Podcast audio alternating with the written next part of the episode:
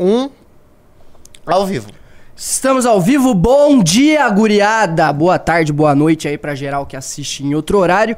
E tem a maior parte da galera assiste em outro horário, tá? As views do, mais que, sei lá, triplicam, não sei, uh, nos outros horários. Então, boa tarde, boa noite aí pra você assistir outro horário. Hoje o programa vai ser polêmico, tá? Polêmico e a chance da gente ser cancelado aqui é coisa tipo assim, gigantesca, né? Então, uh, vamos ficar ligado que hoje o programa vai ser polêmico, porque não só o tema é polêmico, como o nosso convidado aí é provavelmente o cara mais polêmico do MBL, uh, principalmente no Twitter, que é o nosso grande Orlando Lima aí.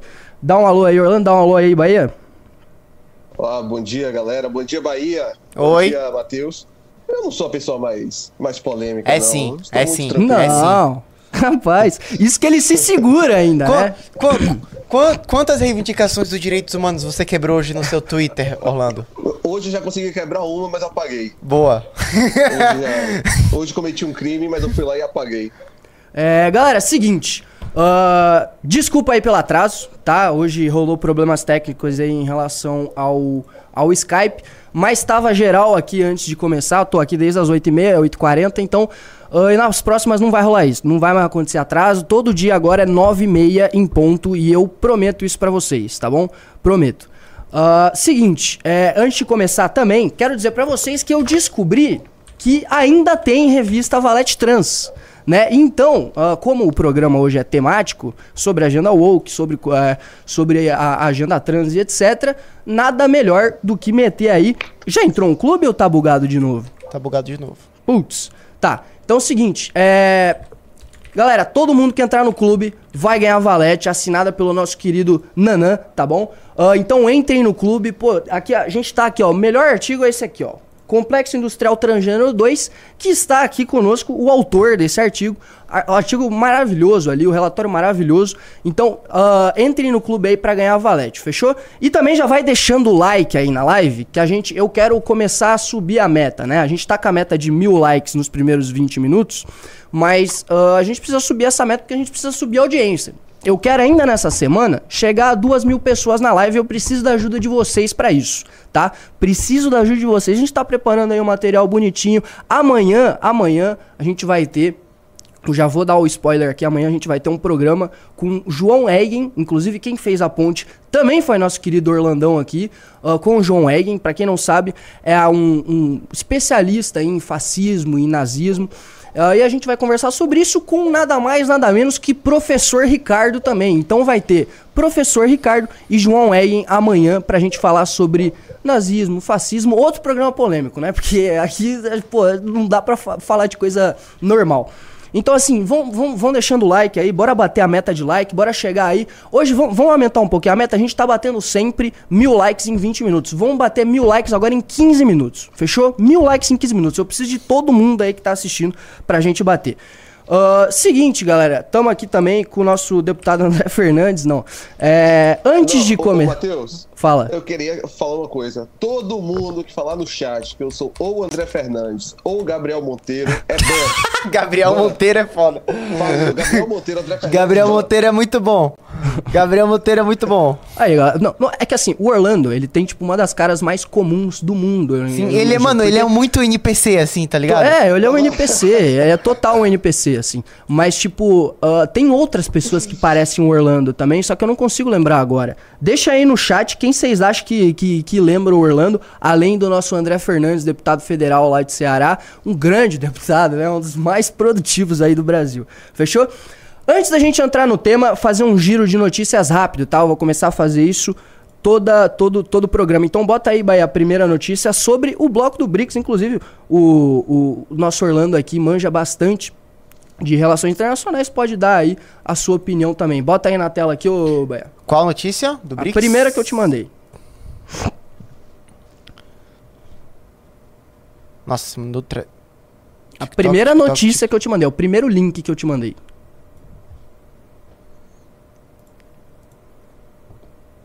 Tá aí. Tá. Mas a a notícia é pra botar aqui na TV.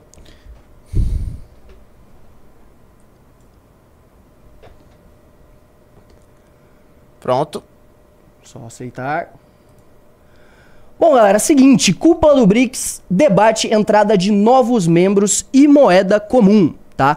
Seguinte, tá rolando aí a cúpula dos BRICS lá na, na África do Sul. Nosso querido Lulinha já tá lá, nosso Haddad também já tá lá. E tá rolando uma discussão aí da entrada de novos membros uh, na, no, no bloco. Tem 40 novos países querendo entrar, se eu não me engano, e isso aí é provavelmente uma das questões internacionais mais importantes do momento, porque uh, a China, né, que quer se posicionar aí como a nova potência mundial, tá utilizando o BRICS para bater de frente com. E assim, ó, o especialista em relações internacionais me corrija se eu estiver falando alguma besteira, mas está utilizando o BRICS para é, bater de frente com o G7.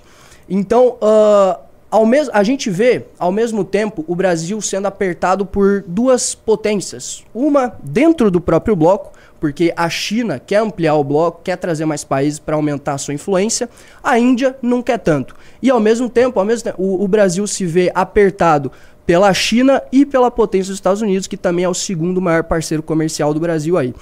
Então a gente está numa posição muito complicada. Também o, o nosso querido Lulinha, ele fala muito sobre uma moeda comum né, uma moeda comum de para fazer comércio internacional entre esses países que, que fazem parte do, do bloco. Acontece que isso é extremamente difícil de ser aplicado porque em países capitalistas como o Brasil, o comércio internacional não é feito pelo governo, e sim pelo, o, pelas empresas. Né? Então é as empresas que escolhem a moeda para trocar. Uh, agora, o que, que vai acontecer? O governo vai utilizar subsídios do Tesouro, da União, para dar para essas empresas para trocar a moeda e a gente começar a utilizar, sei lá, a moeda chinesa?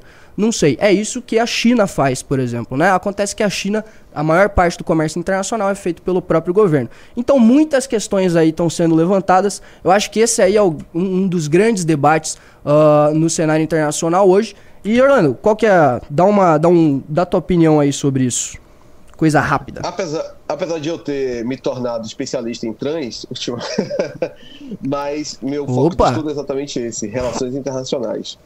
É, vamos pensar aqui como foi que a moeda começou a ser questionada. O dólar, como uma moeda universal né, para todas as negociações, começou a ser questionado. Quando começou a guerra da, agora da Rússia e Ucrânia, o Ocidente aplicou diversas sanções em direção à Rússia, só que isso tentou forçar um, uma asfixia uh, na, na, economia russa. Mas o caminho que a Rússia encontrou já foi um caminho que eles já, já vinham uh, entendendo há um bom tempo, principalmente pelo que tinha acontecido já com o Irã nos últimos anos. E então eles começaram a fazer comércio com a própria moeda. Só que o que a China quer agora, e junto com a Rússia, junto com o Brasil, não é necessariamente usar a moeda da China, da Rússia, ou uh, o real brasileiro, porque você ser uma moeda de, de, reserva de valor, uma moeda inter, internacional, você também tem seus custos. Você tem seus benefícios e tem seus custos. O que eles querem é criar uma nova moeda em comum para esse, para esse tipo de negociação. Provavelmente vão buscar algum tipo de paridade, você que é da economia vai conseguir entender muito melhor como eles vão fazer esse tipo de ancoragem. O que eles vão tentar fazer é uma nova moeda em comum para a negociação entre esses países. Só que a gente tem que lembrar que hoje o BRICS conta com cinco países. Só que há uma fila enorme de países buscando adentrar ao BRICS. A Argentina é um, provavelmente com Milley uh, isso vai para o saco, mas além da Argentina, você tem o próprio Irã, você tem outros países. O que significa que está se criando cada vez mais, e não me parece ter nenhum cenário de arrefecimento uh, de, das tensões internacionais, de novamente termos dois blocos. Um bloco ocidental e um bloco anti-ocidental. Um bloco dissidente, que está realmente uh, crescendo bastante. E uma das coisas mais importantes que aconteceram ultimamente e que uh, os Estados Unidos foi muito leniente para com a China foi a nova Rota da Seda. A nova Rota da Seda, além de aumentar a influência chinesa, criou uma possibilidade de comércio gigantesca. Então é realmente preocupante para a ordem liberal internacional essa notícia. Excelente, grande Orlandão. Uh, vamos para a próxima notícia, já bota aí na tela sobre o imposto sindical. É, coisa rápida também, eu só vou dar uma passada. E galera, enquanto ele bota na tela, olha só. Entrem no clube, tá? Entrem no clube para ganhar a revista Trans. Hoje o tema é polêmico que é justamente sobre isso. A gente vai falar com, a, com o autor de um dos artigos aí da revista. E deem o like. A gente, a gente tá na metade da meta que a gente tem que bater, que é bater mil likes em 15 minutos. Eu preciso da ajuda de vocês. A gente precisa fazer isso pro YouTube começar a mandar nossa live para mais gente. Demorou? Uh, olha só, proposta de volta do imposto sindical obrigatório prevê taxa fixa de até 1% do rendimento anual do trabalhador. Então é isso, né? Uh, governo Lula se ajeitando de novo, esse bloco de poder aí do petismo se ajeitando de novo procurando dar dinheiro aí para os seus, né? Lembrando que o Lula começou num movimento sindicalista, né? Então, uh, Aí, o, que, o que, que é engraçado é que o STF já tinha mudado o entendimento dele em relação ao imposto sindical e já tinha declarado que poderia ser imposto, sim, uh, tanto para trabalhadores não sindicalizados como para trabalhadores sindicalizados. Então, eu não vejo muito a, o porquê dessa proposta, talvez só uma sinalização de que o governo está vindo forte e que ele quer uh, arrumar a casa aí, eu não sei.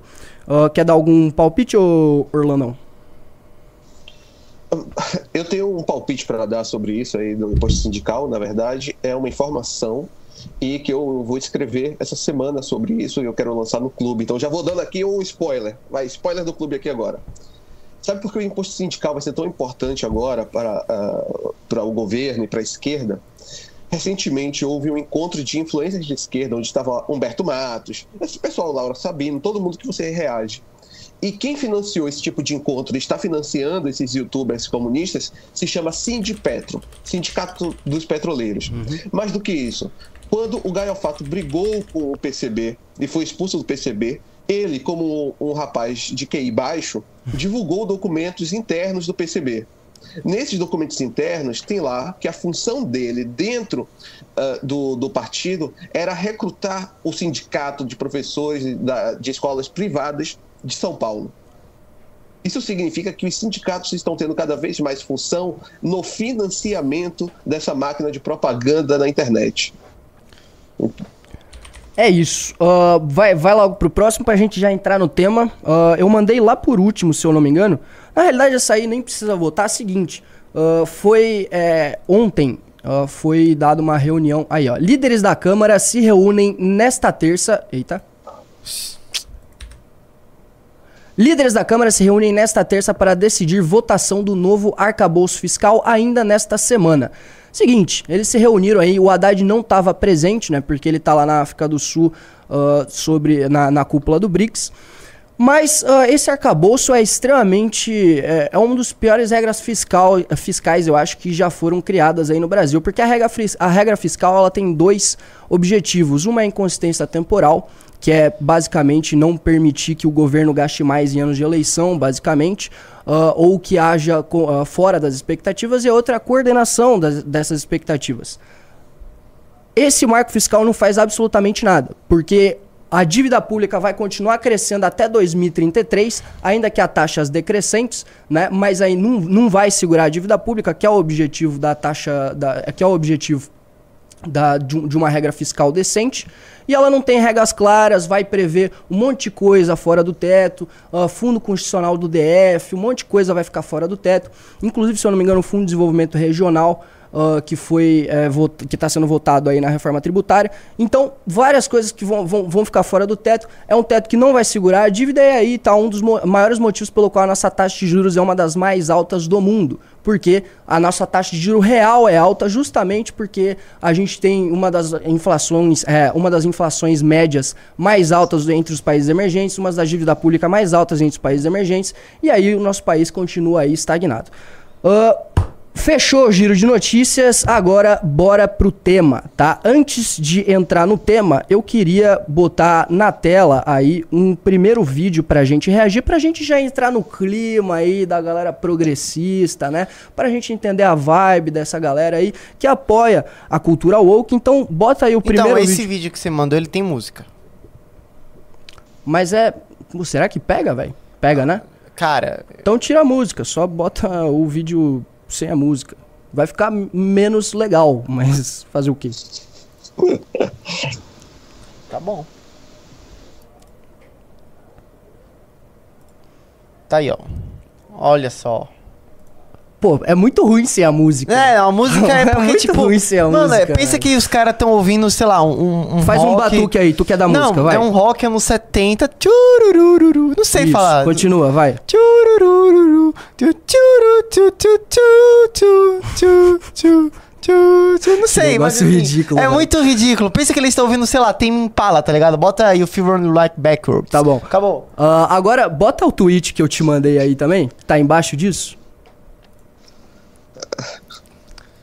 Não, esse, esse vídeo rodou muito. Tá embaixo? É. Não, tá em cima. Tá em cima, é isso. Que é o do Jovem Nerd. Não, Não, não, não, é o do Jovem não, Nerd. não, tem nenhum tweet Tem embaixo. sim, pô, tem sim. É um tweet de um, de um, de um cara aí que assiste as lives, pô. um Esse aqui? apoiador. Esse aí mesmo, olha só. O cara mandou a cal aí. Gostaria que o grande deputado André Fernandes ah, nos desse aulas de cultura woke e depilação, visto que são suas especialidades. Grato. Ah, seguinte, a gente vai falar de depilação, afinal, como vocês viram aí no vídeo, né, tem muita gente ali no vídeo que não gosta de se depilar. E isso é literalmente um fenômeno dessa cultura, dessa galerinha progressista, que não curte fazer muito isso. Ah, então é, é só pra pegar o gancho aí e mostrar a galera que tá acompanhando, porque de fato iremos falar sobre algo relacionado à depilação com o nosso querido André Fernandes. Mas seguinte, é, Orlando, te fazer uma pergunta e vamos começar a entrar no tema sério agora. Ah, seguinte, galera, preciso que vocês deem o like na live aí. A gente já está em 16 minutos e não batemos mil likes. Eu preciso que vocês deixem o like, então agora vamos pra meta normal, que é bater mil likes em 20 minutos. Eu preciso que vocês deem o like, galera. Preciso que vocês deem o like, eu preciso que vocês entrem no clube também. Entrem no clube pra ganhar a Valete, tá? A Valete Trans. A Valete tá todo mundo querendo. Os caras fizeram mais um lote, tá? Só porque tá geral pedindo. Tá realmente muito boa, tá realmente muito boa. Então vocês precisam entrar no clube aí pra ganhar a Valete. Pô, vocês vão entrar no clube onde tem mini doc, onde tem bastidores. Ó lá o Orlandão com ela ali, ó. Top. Chegou lá em Portugal. Só pra vocês terem uma ideia, porque pra quem não sabe, o Orlando mora em Portugal. Então, é, galera, entrem no clube. Pô, no clube você vai ter mini doc, você vai ter dossiê ah, semanal. Inclusive o Orlando é um dos que mais escreve os dossiês. Você tem notícias diárias, bastidores diários. Então, pô, é, é, cara, você tem, tem tudo ali no teu Telegram de notícia diária. Você quer se manter informado, é só você abrir seu Telegram ali, ver tudo que tá saindo. Fechou. Cara, melhor coisa do mundo, você vai pagar um real por dia e você ainda vai ganhar a revista Valete Trans, tá? Não a Cis, a Trans. Fechou? Então, ah, galera, bora começar aqui. De novo, deem o like, deem o like. A gente precisa bater agora ah, mil likes até 20 minutos. Orlando, seguinte, ah, eu quero saber de ti. O Jorge Soros é o anticristo? Me mandaram fazer essa Olha, pergunta, mas ah, eu, eu juro que eu quero que você pergunta- discorra sobre isso. Eu quero ver se tu pergunta se enrolar aí, vai. Não, você faz esse tipo de pergunta pra mim e o pessoal já, me, já disse que eu sou é, chapéu de alumínio. Aham. Aí eu vou e respondo, ele é o anticristo. Pronto, é o chapéu de alumínio. Não, vai. Mas beleza, eu vou. Agora, você quer desenrolar sobre isso? Pode falar se quiser. Não, não, o, o Jorge Soros ele pode não ser o anticristo, mas que ele caminha ao lado, caminha. É, Mano, muito bom. é por eu sabia que havia uma, uma- resposta boa. Não, mas agora é sério. Deixa eu começar já pelo complexo industrial transgênero ah, que você escreveu ali, os dois relatórios. Inclusive, tá, escre tá, escrevendo, tá escrevendo o terceiro, né? Hoje a minha dicção tá muito boa, como vocês estão percebendo. Você tá escrevendo o terceiro já, né? E aí Já. com novas. A, a gente não, Pode não falar. tem como parar de escrever.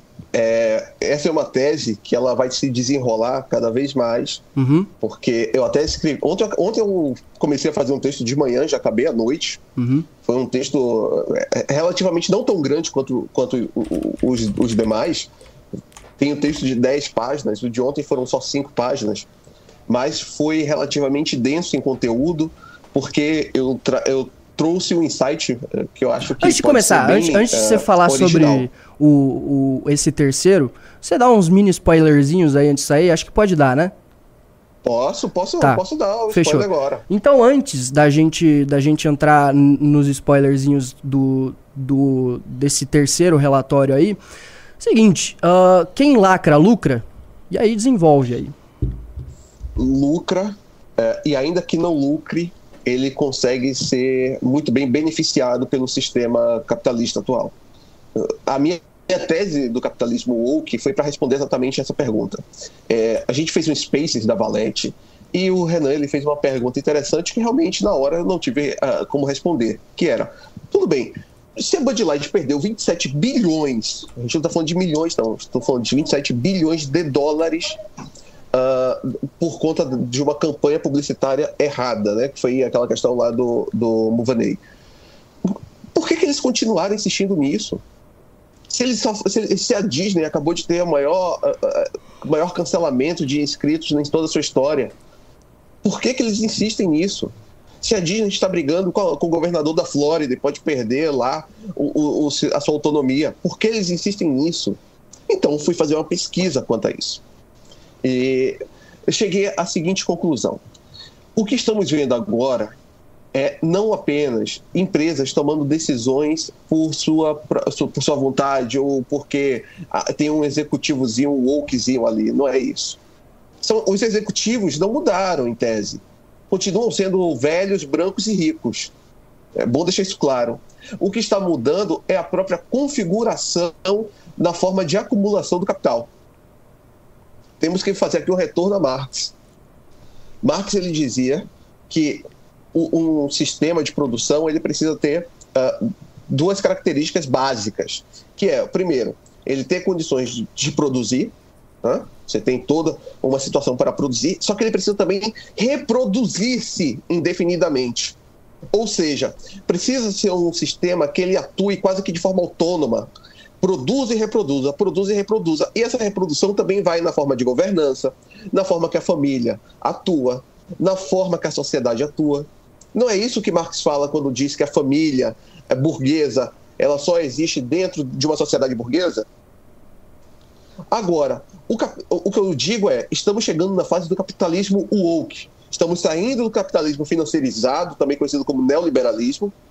Estamos entrando nessa nova fase, que é o capitalismo woke onde, a partir de uma agenda chamada ESG, você tem meios para monopolizar e oligopolizar os mercados. A ideia de capitalismo de livre mercado acabou, morreu, caiu. O que nós temos hoje é um capitalismo oligopolizado, onde as regras ESG existem exatamente para fazer uh, essa, essa, esse filtro. E aí, como é que eles vão lucrar então se eles estão perdendo valor de mercado? Ainda que perca, como é o caso da Bud Light, que perdeu 27 bilhões em valor de mercado, na Bolsa de Valores, pronto, caiu as ações da, da Bud Light. Eles controlam, que eles fazem parte da Ambev, é, que a gente conhece muito bem no Brasil, Ambev, não é? Eles detêm o controle de 50% do mercado de cerveja nos Estados Unidos. Ainda que você não consuma Bud Light, você vai consumir outras cervejas da Ambev. Eles já têm o controle sobre o mercado. Agora que tem controle sobre o mercado, eles vão fazer o quê? Mudanças significativas na forma de governança. E a agenda ESG é, ao, ao fundo, uma forma das empresas substituírem o próprio Estado na forma de governança. Grande Orlando. Uh, galera, é seguinte, bora dar o like, pô. Vamos dar o like. Esse, esse tema aqui é assim, é, é, um tema extremamente complexo que a gente trata diariamente aqui nas lives do MBL, quase. E é um tema muito mais profundo do que a superficialidade da gente ficar analisando, por exemplo, sei lá, alguma deputada de esquerda falando besteira, ou a gente ficar vendo a parada LGBT lá com, com crianças e etc, e ficar falando que aquilo é ridículo, porque é, mas isso é superficial, a gente tem que entender a profundidade, a profundidade desse assunto. E é por isso que a gente tá aqui. Então, galera, deixem o like, tá? Deixem o like pra gente subir essa audiência. Bora subir essa audiência e continuar conversando. É, Orlandão, seguinte, lá no, no segundo artigo, você fala sobre aquela tríplice, né? Que é a questão ambiental, a questão LGBT e qualquer outra? Multiculturalismo. O multiculturalismo, isso. Bora pegar então, que é, acho que o principal tema, que é a questão do LGBT. E solta aí o primeiro vídeo que eu te. Os outros vídeos que eu te mandei, ô Pirajá. Calma. O... Galera, deixando o like aí. Hã? Político sueco, drag queen. Isso. Tá. Är man ingen Nossa, esse aqui eu nem tinha visto aqui. It's feel like I only knows bad. människa. Não tá na tela liten pra eles, eu acho. Não, tá na TV. Ah, tá. Ok, tá bom. lort. Så Mas eles conseguem ler? Consegue. Sagor är inte farliga för barn och det är inte drag queens heller. Men populism och intolerans, det är farligt för barn och för vuxna.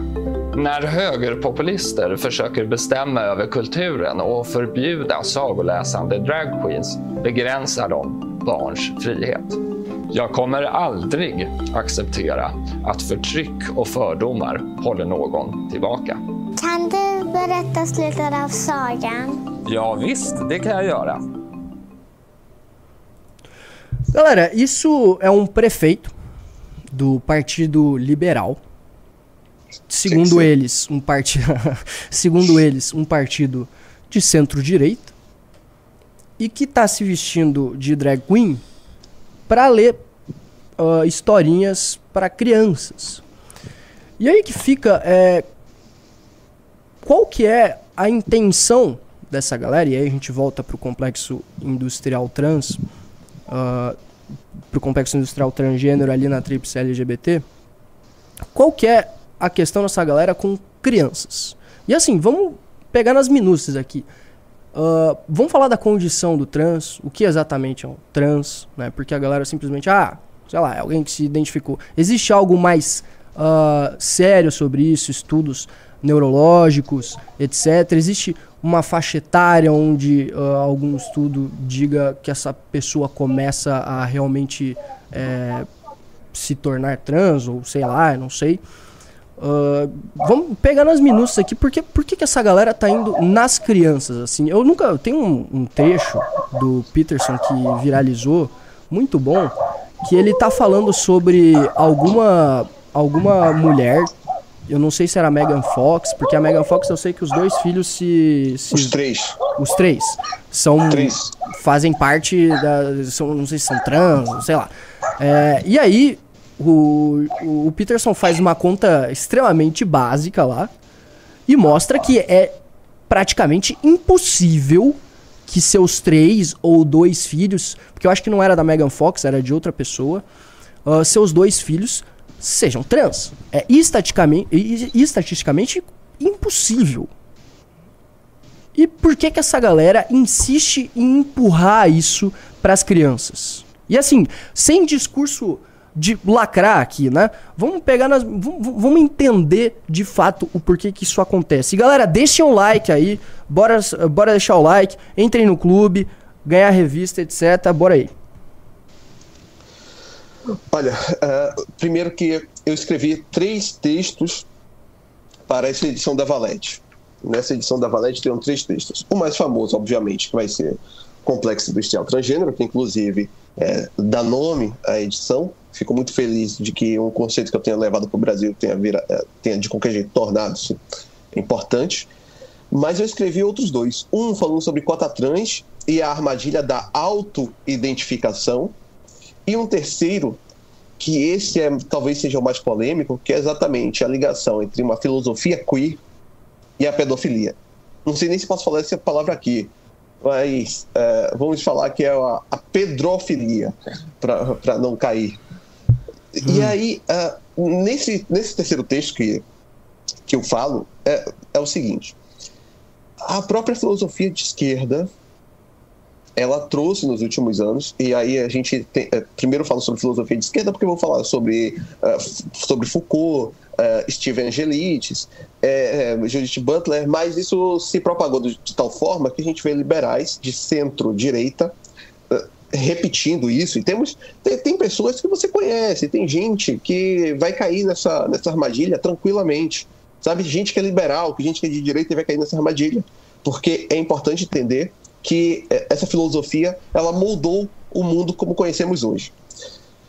Primeiro que Foucault eh, defendeu, junto com Simone de Beauvoir, Jean-Paul Sartre, entre outros filósofos da, da, franceses, uh, eles defenderam o fim da idade de consentimento. Basicamente era uma criança de 8 anos, se quiser ter relações com um adulto, isso poderá acontecer tranquilamente, porque a idade de consentimento não importa mais. Outra coisa que uh, eles promoveram foi a ideia de que apenas a heterossexualidade é que colocou certas imposições, ou seja, o patriarcado, né, que é uma ordem é, heteronormativa, etc., foi que impôs certas restrições à sexualidade das pessoas. E é por isso que Judith Butler, a principal filósofa queer existente, ela escreve no livro Problemas de Gênero que o incesto, o tabu do incesto, ele só pode existir em uma ordem heterossexual. Você, você conseguiu entender? Ela que defende a, uma filosofia queer está dizendo que o incesto é uma restrição própria do patriarcado. Isso significa que fora do patriarcado, fora da heteronormatividade, qualquer tipo de parafilia, seja incesto, zoofilia, pedofilia, entre outros, serão permitidos. É por isso que vemos hoje aquela questão dos furries. Homens adultos vestidos de, de cachorro, cachorro, brincando com criança na rua como se fossem cachorros. Uma pessoa que se identifica como cachorro, ela irá fazer, uh, irá copular com o adulto? Não, irá copular com o animal, porque é onde ele sente atração, é onde ele se identifica no mundo. E pouco a pouco isso vai, vai passando ao largo.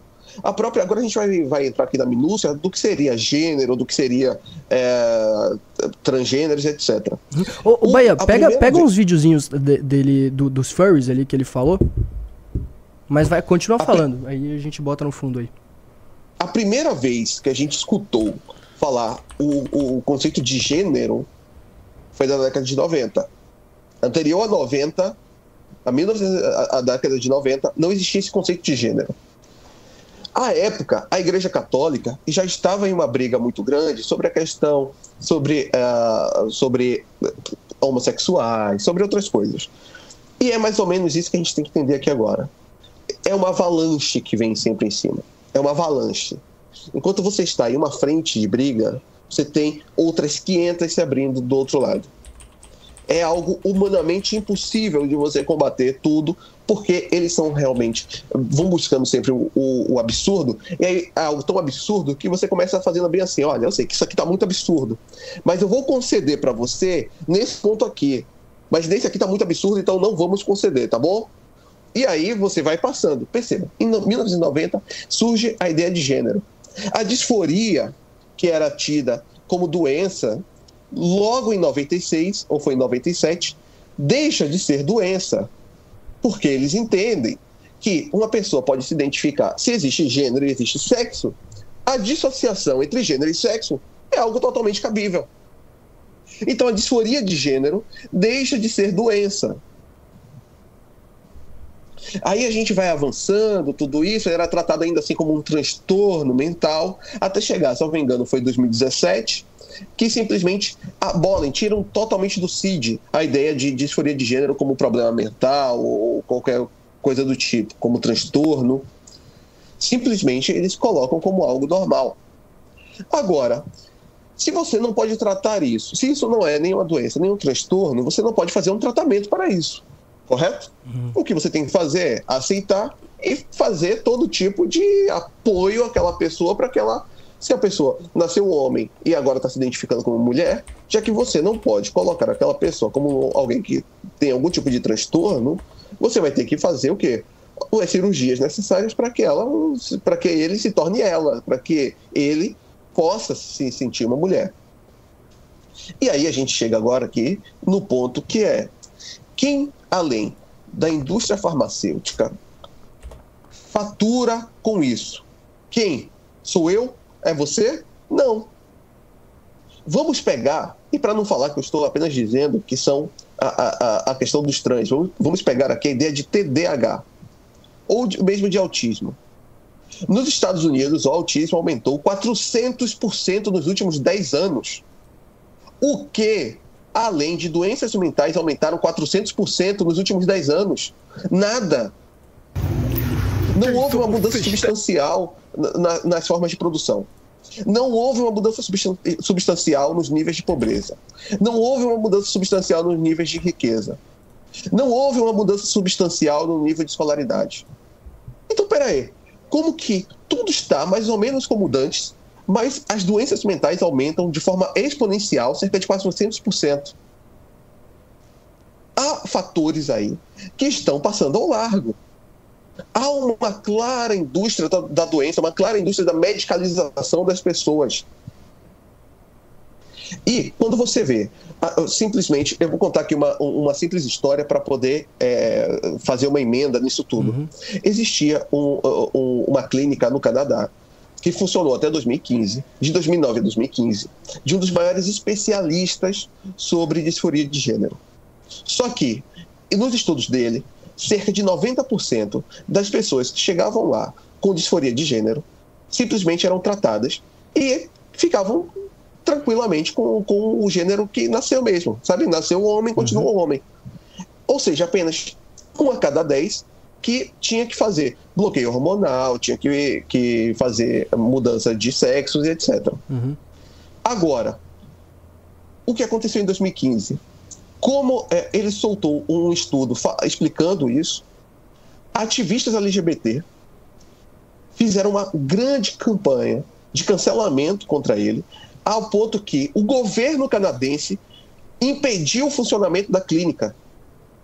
Impediu o funcionamento da clínica. Ele tinha uma renomada revista. A revista foi fechada porque ele se recusava a admitir a hipótese de que qualquer pessoa com disforia de gênero tinha que necessariamente ser transgênero.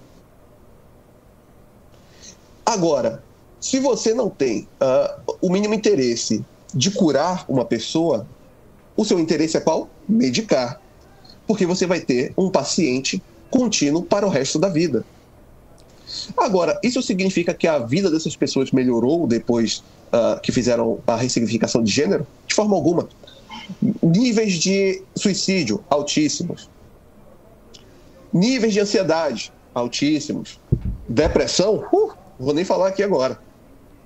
A gente está falando sobre pessoas que têm vidas infernais. A indústria farmacêutica ganha o resto da vida dessas pessoas. Antes eram 0,9% da população, hoje já são quase 3% da população americana.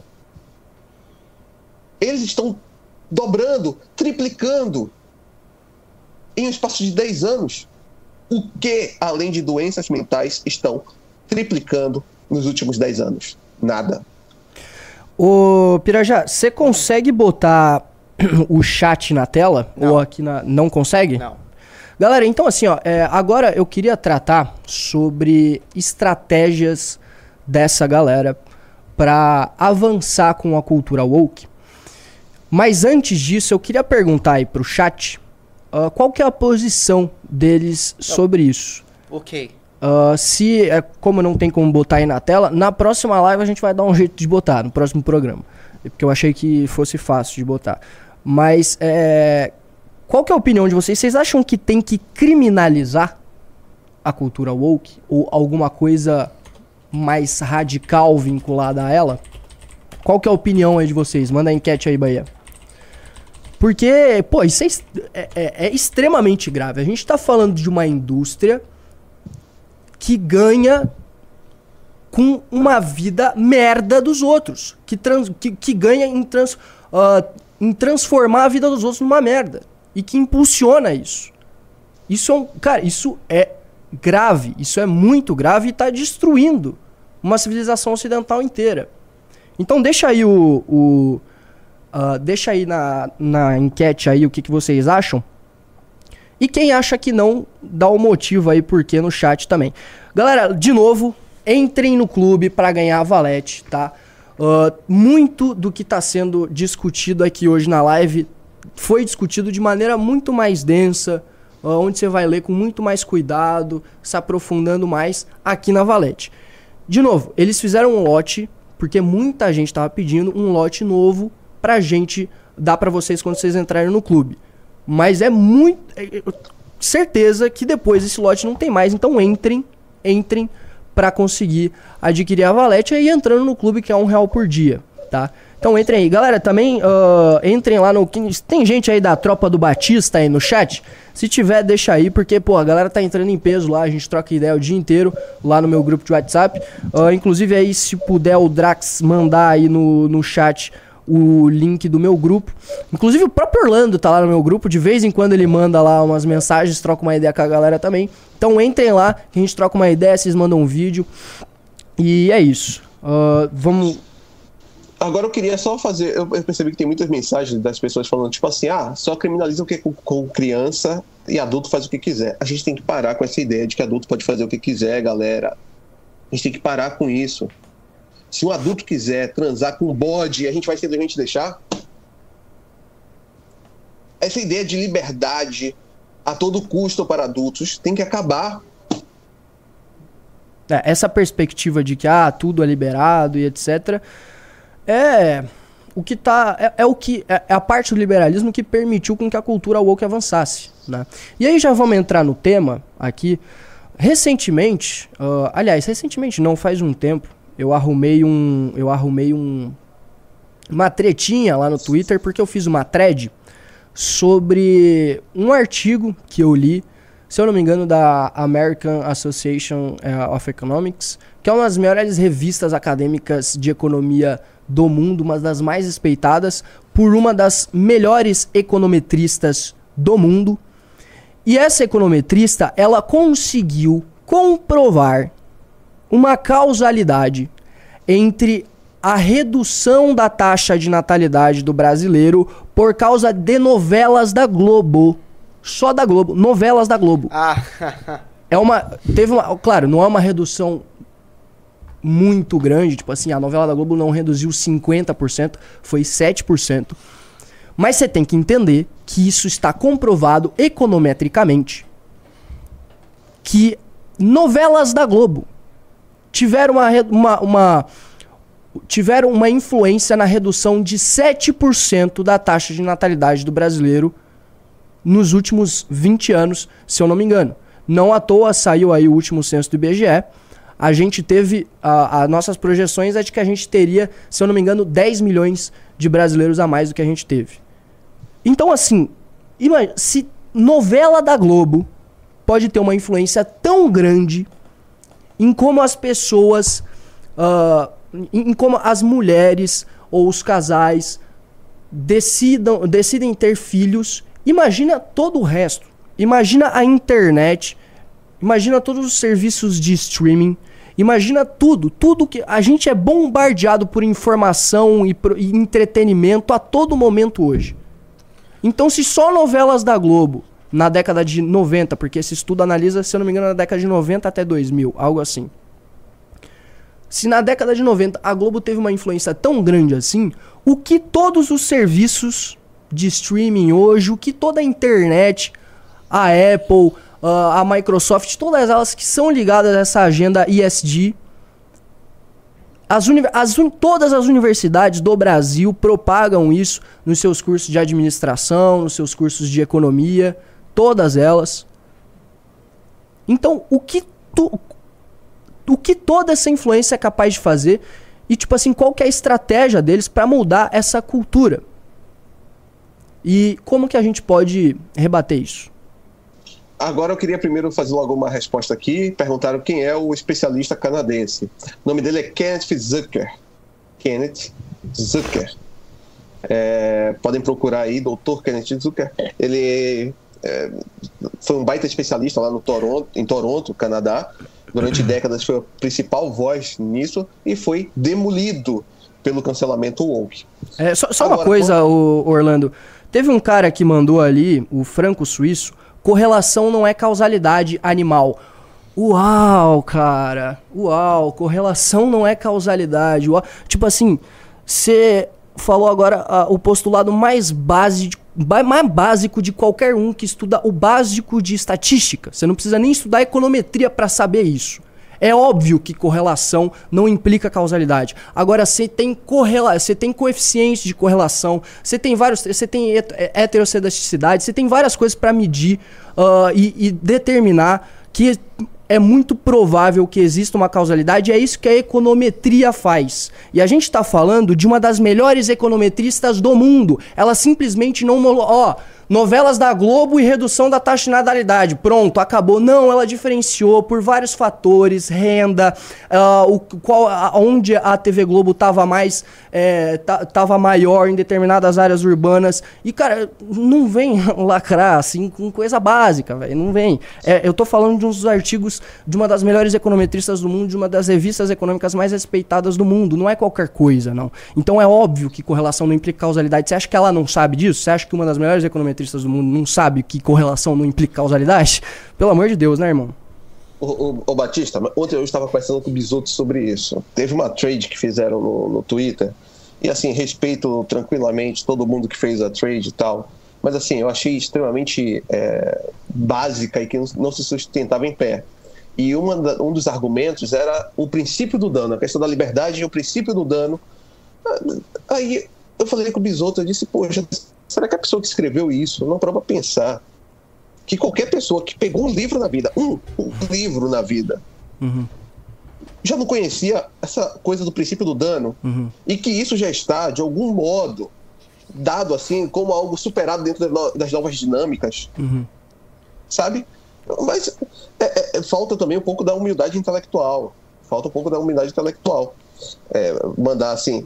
Eu, eu não sou um grande especialista, longe disso, eu gosto de ler muito. Uhum. Mas eu já vi gente discutindo com especialistas como se fossem um nada. Chega assim para fazer uma pergunta e a pessoa não faz uma pergunta, a pessoa faz uma, Sim. uma É o que mais tem na internet, pessoa. né? É o que mais tem.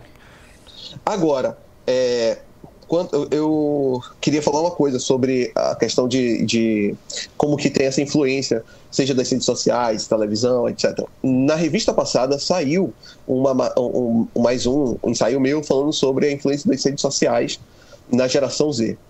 E, assim, teve gente que falou aqui, ah, TDAH, a pessoa já nasce com. Não, não, não. Que, com, você está lendo o que para falar isso? A pessoa pode nascer com TDAH, mas também se desenvolve Uhum. Pesquisas já demonstraram isso. E a influência das redes sociais no desenvolvimento de TDAH está sendo algo é, muito estudado e diversos estudos já apontam isso. O TikTok é um dos principais responsáveis hoje pelo déficit de atenção.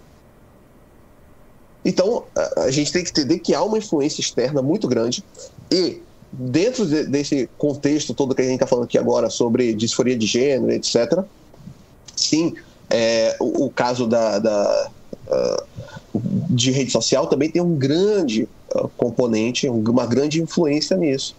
Ainda que não seja determinante, ele é influente. Eu vou fazer aqui uma indicação de leitura. Já pode fazer indicação de leitura aqui? Claro, pô. Sempre. Vou fazer uma indicação de leitura. Leia a Valete. Não, brincadeira, né? mas leiam, mas, leiam. Entre no clube e leiam. Exatamente. Não, mas é, é, o seguinte: tem um baita livro, cara, que é Crazy Like Us. Procurem aí. Crazy Like Us. nesse livro, o, o autor é, é, ele discorre sobre doenças que foram basicamente globalizadas a partir da, da, da, crescente. Deu uma travadinha aí? Sim. Aqui voltou, voltou, só que tá. Dá pra me escutar? Dá pra escutar, você só tá travado. Calma, okay. calma aí, calma aí, calma aí. Quer que eu saia e volte, Bahia? Não. Problemas técnicos. Galera, falando em problema técnico, queria dizer hoje que eu fiquei extremamente surpreso, tá? Porque tava eu lá, para quem não sabe, eu acordo às seis da manhã, eu vou pra academia para ficar mais disposto aqui para fazer o expresso. Aí tava eu lá, né, fazendo meu supininho tranquilo. Quando eu olho pro lado e no horizonte eu vejo um baiano branco andando pela academia. Eu falo, Caraca, velho. Operador Bahia na academia às 7 da manhã. Acho que não era nem 7 da manhã ainda, não, né? Tipo era umas 6 e pouco. 6 e pouco. Eu fiquei, fiquei surpreso aí. Então, palmas pro Bahia. É. Ele saiu. Calma. Tá tudo preto Não, eu tô aqui.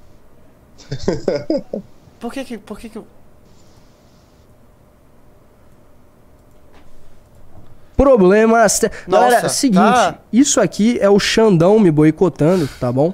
Voltou. É, Eu falei muito mal dele aí nessas últimas lives. Que Tá, agora gente? voltou.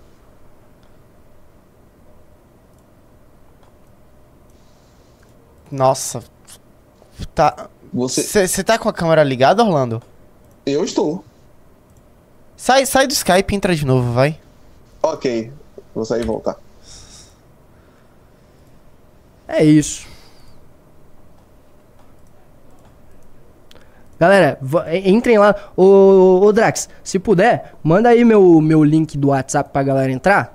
Ó, amanhã, de novo, hein? Ah, vou mandar aqui, acho que provavelmente não tinha gente na live quando eu falei. Ah, amanhã nós teremos uma live muito especial. Vai ser eu, professor Ricardo e João Eigen. Quem aí conhece o o João Eigen? Deixa aí no chat se vocês conhecem. É um, um especialista, inclusive lá da, minha, lá da minha terra, lá de Santa Catarina. Ele ganhou o título de doutor agora pela UFSC, né, pela Universidade Federal de Santa Catarina, ah, que foi lá onde o Bétega tomou um pau. Ah, e, e sou em ciência política. O cara é brabo, manja muito de fascismo e nazismo. Amanhã vai ser um tema, um tema polêmico, polêmico. Ô, ô Matheus, Nossa, eu tô no meu retorno ali, eu tô numa rave, parece, velho. O que, que é o? Matheus, me escuta? Sim. Pronto, então quer dizer que o João Eigen é de Santa Catarina. É. Ah, então é por isso que ele é especialista em fascismo. Ih, ih. o Santa Catarraich, velho, é isso? Vamos. Santa Catarina. Facilita meu tra- Vou colocar o, o Orlando na tela, tá? Pode botar. É, vou colocar ele. Não, vou colocar ele na, na TV. Porque colocar ele aqui de novo no OBS vai ser. It's complicated. Cara, ontem o Ricardo, ele basicamente desvendou o que tá por trás do Walter Delgatti, né, o hacker. Nossa, aquele news foi muito bom. E eu acho que provavelmente ele tá atacando aqui a central do MBL. A gente tá tendo ataques cibernéticos e é por isso que tá rolando tudo isso aí que tá acontecendo agora. Fechou? Ahn, então é isso aí, continua aí, tá, tá, tá, continua a tua explanação aí, Orlando. Enco- Primeiro eu queria falar só uma coisa. Recua Bahia, recua. Cara, vai. Geral aí no chat, recua, Bahia, recua, quero ver. Mas vamos lá. É, eu já nem sei onde eu estava. Você tava falando, Orlando, é, co- como você começou a estudar trans porque você é muito fã da direita travequeira, né? Ah, sim, sim. Eu. Cogos e Adriles entramos no bar. Eu. Em um bar na Rua Augusta. na Rua Augusta. A gente entrou no bar e aí eu comecei a estudar bastante sobre isso. É, não, Estudos, estudos é, práticos, né? Prático. Eu tava fazendo indicação de leitura. Além do Create Like Us, eu quero fazer indicação de mais dois, dois livros. Um é do Vivek Ramaswamy, que é o candidato hoje lá nos Estados Unidos, na- tá nas primárias americanas, disputando. E já ultrapassou o Decentes. Já ultrapassou o Decentes. Então tem o Vivek Ramaswamy, que ele escreveu um baita livro chamado Woke Inc. Ah, deixa eu tentar mostrar aqui a capa para vocês consegue a capa pegar aí, não consegue? Pronto.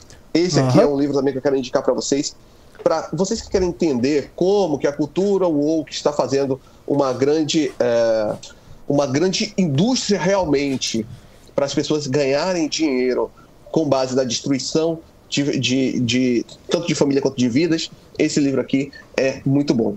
Agora, o Batista, eu queria também fazer aqui aproveitar, falar um pouco do seguinte existe.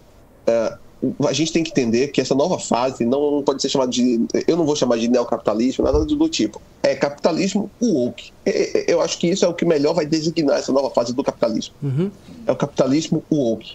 E por que que. eh, ah, mas é realmente uma nova fase do capitalismo? É uma nova fase do capitalismo, onde, por exemplo, as bases de livre mercado foram destruídas. E isso quem fala não sou eu. É o Buffett, quem fala isso é o Peter Thiel. Então, são essas pessoas que estão. O próprio. o filho do, do George Soros. Eles estão lutando contra uma ideia de livre mercado, até porque tivemos ultimamente duas grandes quebras ah, da, da, da, da produção no mundo, que se chama a crise de 2008 e a pandemia. principalmente no pós-pandemia, ah, desculpa, principalmente no pós-2008, se criou nos Estados Unidos uma concentração bancária muito grande, porque criou um, um seleto grupo de bancos que eles chamam que é too big to fail. Grande demais para falir. Significa que, se existem bancos que são grandes demais para falirem, existem outros que são pequenos suficientes para serem jogados no ralo em uma crise. Aqueles grandes têm apoio substancial do Fed para, em momentos de crise, se, manti- se- se- se mantiverem ali, se manterem é, é, fortes. Os pequenos não, eles, esses aí servem para quebrar realmente e fazer parte de um Só pra uma dar parte um destrutiva. Só para dar um adendo, foi isso que ah, durante a crise de 29 começou a acontecer a corrida bancária, que é justamente quando um banco quebra e aí os outros vão quebrando atrás. É como um efeito dominó, basicamente. Ah, e aí em 2008, para não permitir isso, aí que se surgiu esse termo aí do too big to fail, que é justamente o Banco Central jogando grana no banco para ele não quebrar, porque senão o efeito é pior. Básico só para dar um, um contribuição aí. Continua. Pronto. E aí, gente tem, tem, ah, ah, os bancos que são grandes o suficiente para não poderem falir e outros que são pequenos suficientes para falirem mesmo. E vida que segue. Agora, ah, existe também, logo após ah, agora a pandemia, se criou a ideia de que apenas os oligopólios que podem suportar uma quebra na cadeia produtiva, como, como foi o caso da pandemia somente oligopólios. É isso que o Buffett eh, defende, inclusive, e ele diz que os governos devem, de alguma forma, fazer ah, uma proteção a esses oligopólios. E é, é por isso que eu até citei dois exemplos no, no texto, que é o caso, um da Goldman Sachs, outra da Altice, da Altice grupo, grupo Altice aqui da Europa. O Grupo Altice, eh, o, o CEO dela, disse recentemente que os governos deveriam fazer regras ESG balizadas para todo tipo de empresa, seja para uma grande empresa, seja para uma empresa pequena. As regras devem balizar tudo isso. Agora perceba, se a gente for balizar para uma empresa grande e uma empresa pequena, a empresa pequena vai ter condições eh, de, de suportar a carga que a, a agenda SG coloca do mesmo jeito que uma, que uma empresa grande, que uma multinacional? Claro que não. Agora, o caso da Go- Goldman Sachs é ainda pior, porque enquanto eles faziam uma grande operação para mostrar que faria paridade de gênero dentro da, da, da, da- sua administração, eles eram condenados a pagarem cerca de 5 bilhões de dólares em indenização para o povo da Malásia, porque eles estavam em um esquema de rapinagem contra a Malásia. Significava que pobres, pessoas de cor, eh, homossexuais, malasianos, ou malaios, não vou lembrar como é que se fala, acho que é malaios, eles estavam ah, sendo rapinados, roubados pela, pela Goldman Sachs, enquanto eles faziam um discurso muito bonito para o Ocidente. Ao, ao final, e foi uma, um insight que o Russo teve ontem, esse tipo de ah, agenda ele continua fazendo uma, uma, uma boa é, uma bo um bom crescimento para um, um- um grupo diminuto da sociedade, enquanto todo o resto paga a conta por essa agenda. Bom, galera, é isso. Ah, simplesmente tivemos uma aula aqui com o nosso grande especialista Orlando. O cara é muito brabo, tá? O cara é muito brabo. Sigam ele lá no Twitter. É, como é, dá o arroba aí, faz teu merchan aí, ô Orlandão. Arroba OPS Lima. Isso aí. É, Me quanto- sigam lá. OPS Lima e no Twitter é Orlandismo Underline. Simplesmente Não o cara abram, mais não, polêmico do não Twitter. abram o Twitter do Orlando do lado do pai ou da mãe de vocês, por favor.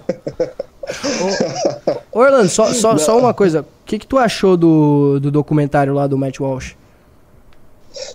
Assim, eu achei um bom documentário. Eu acho que o Matt Walsh ele conseguiu chegar em um ponto essencial, que é você pedir para as pessoas simplesmente conceituarem aquilo que elas falam diariamente.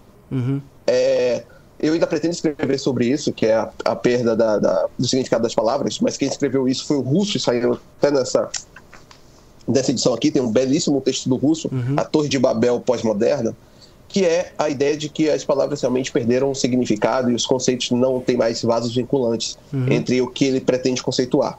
Porque, o tá bom, um homem pode ser mulher, mas o que é mulher? Você, você consegue responder o que é mulher? Você consegue responder a diferença entre homem e mulher? E aí eu coloquei isso lá no meu primeiro texto, no meu primeiro complexo industrial transgênero. Eu coloquei como Lucy, eu acho que vocês vão lembrar do que é Lucy, é um, foi um fóssil encontrado, é, muito bem, estava muito bem é, conservado esse fóssil, e des- conseguiram descobrir que um fóssil de sei lá quantos milhões de anos atrás, 3 milhões de anos atrás, era mulher. Como se não tem diferença entre homem e mulher? Se o gênero pode ser abolido? Como que conseguiram descobrir a diferença entre um e outro?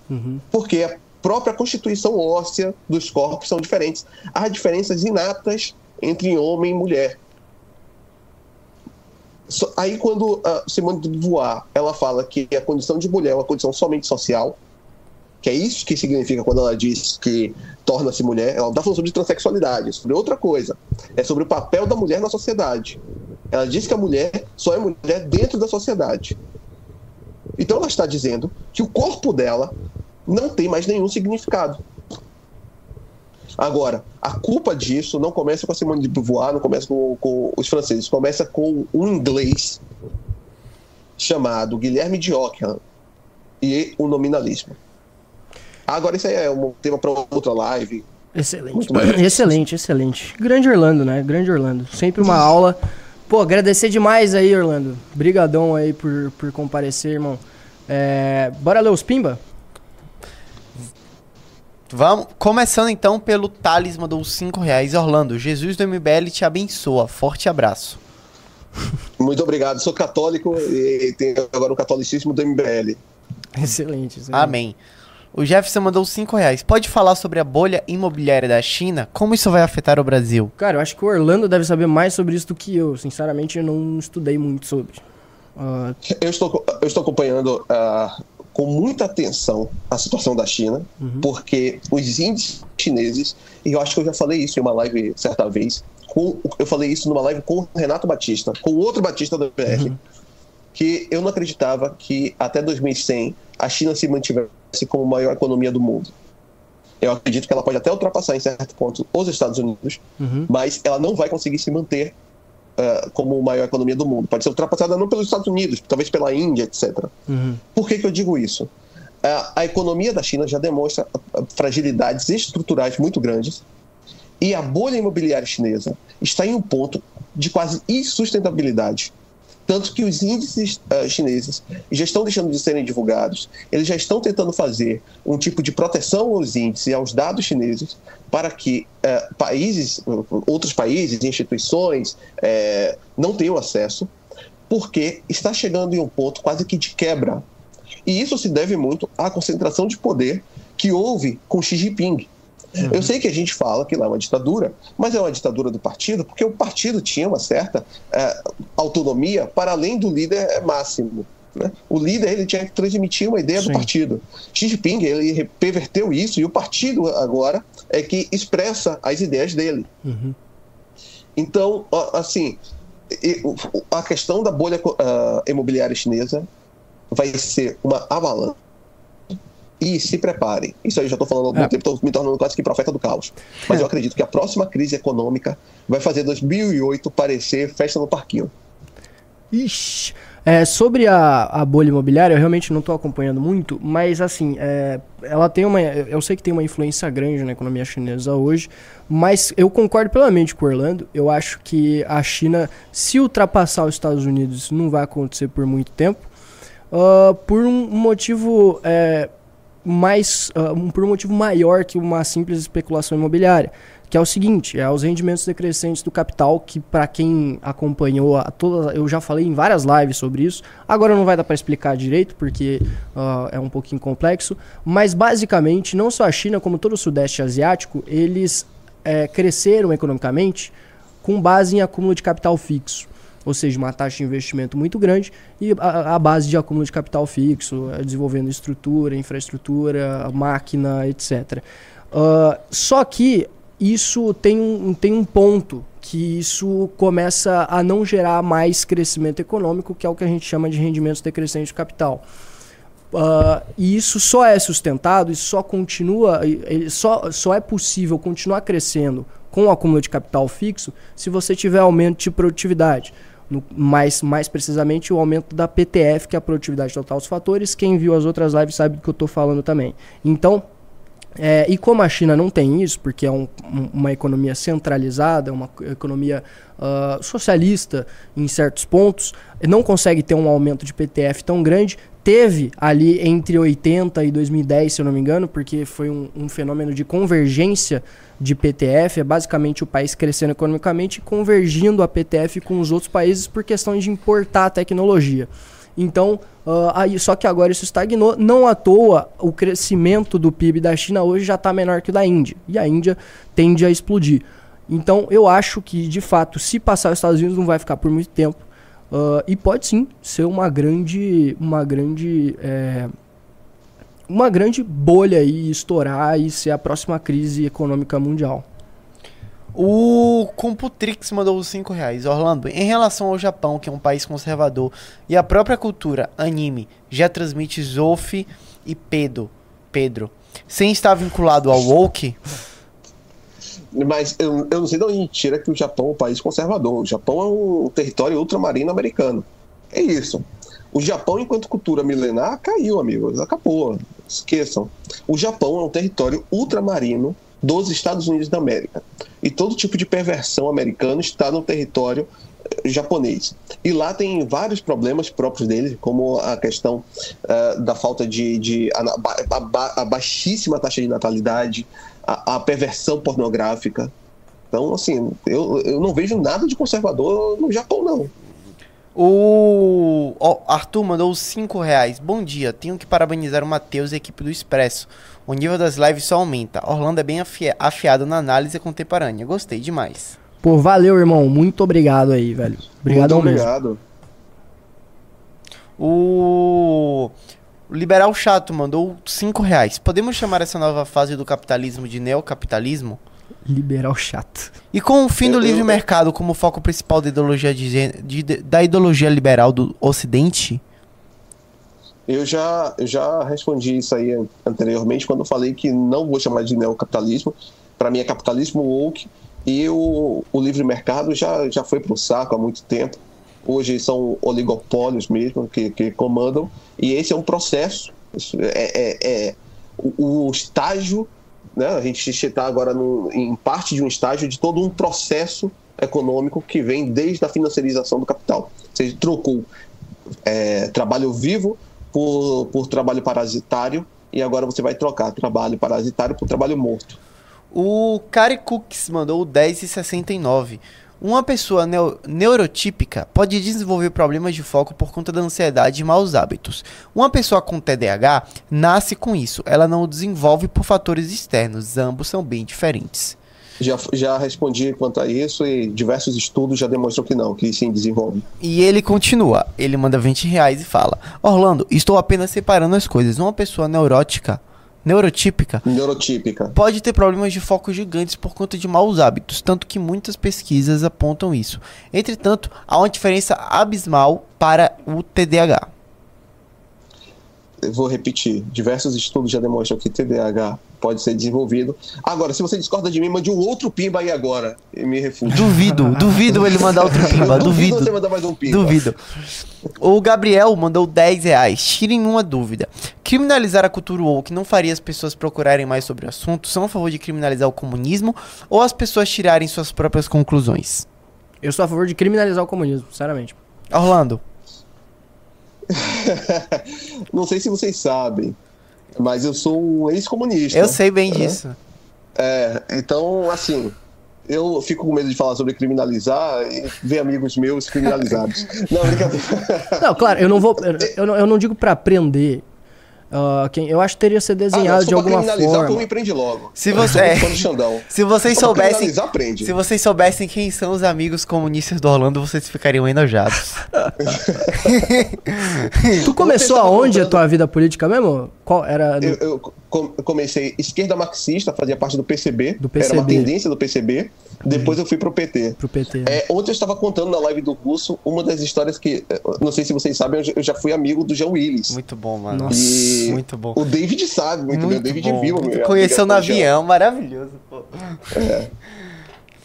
Mas é amigo, amigo mesmo, assim, tipo, eles eram a- a- amigos, assim, tipo, real, assim, É, a trocavam... gente, mens- a gente é, ficava conversando, Sim. comentava coisa Interpretem como quiserem, assim. O cara é viciado em trans, é amigo do Jean Willis, assim.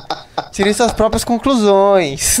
Fica no ar aí, né, galera? Fica no ai. O conservador reacionário do MBL Conservador aí, de calcinha. o, o Arthur mandou Ó o. André Fernandes, pô, se, se tira print disso e, e fala que é o André Fernandes, eu tenho certeza que todo mundo vai acreditar, velho. É. Certeza.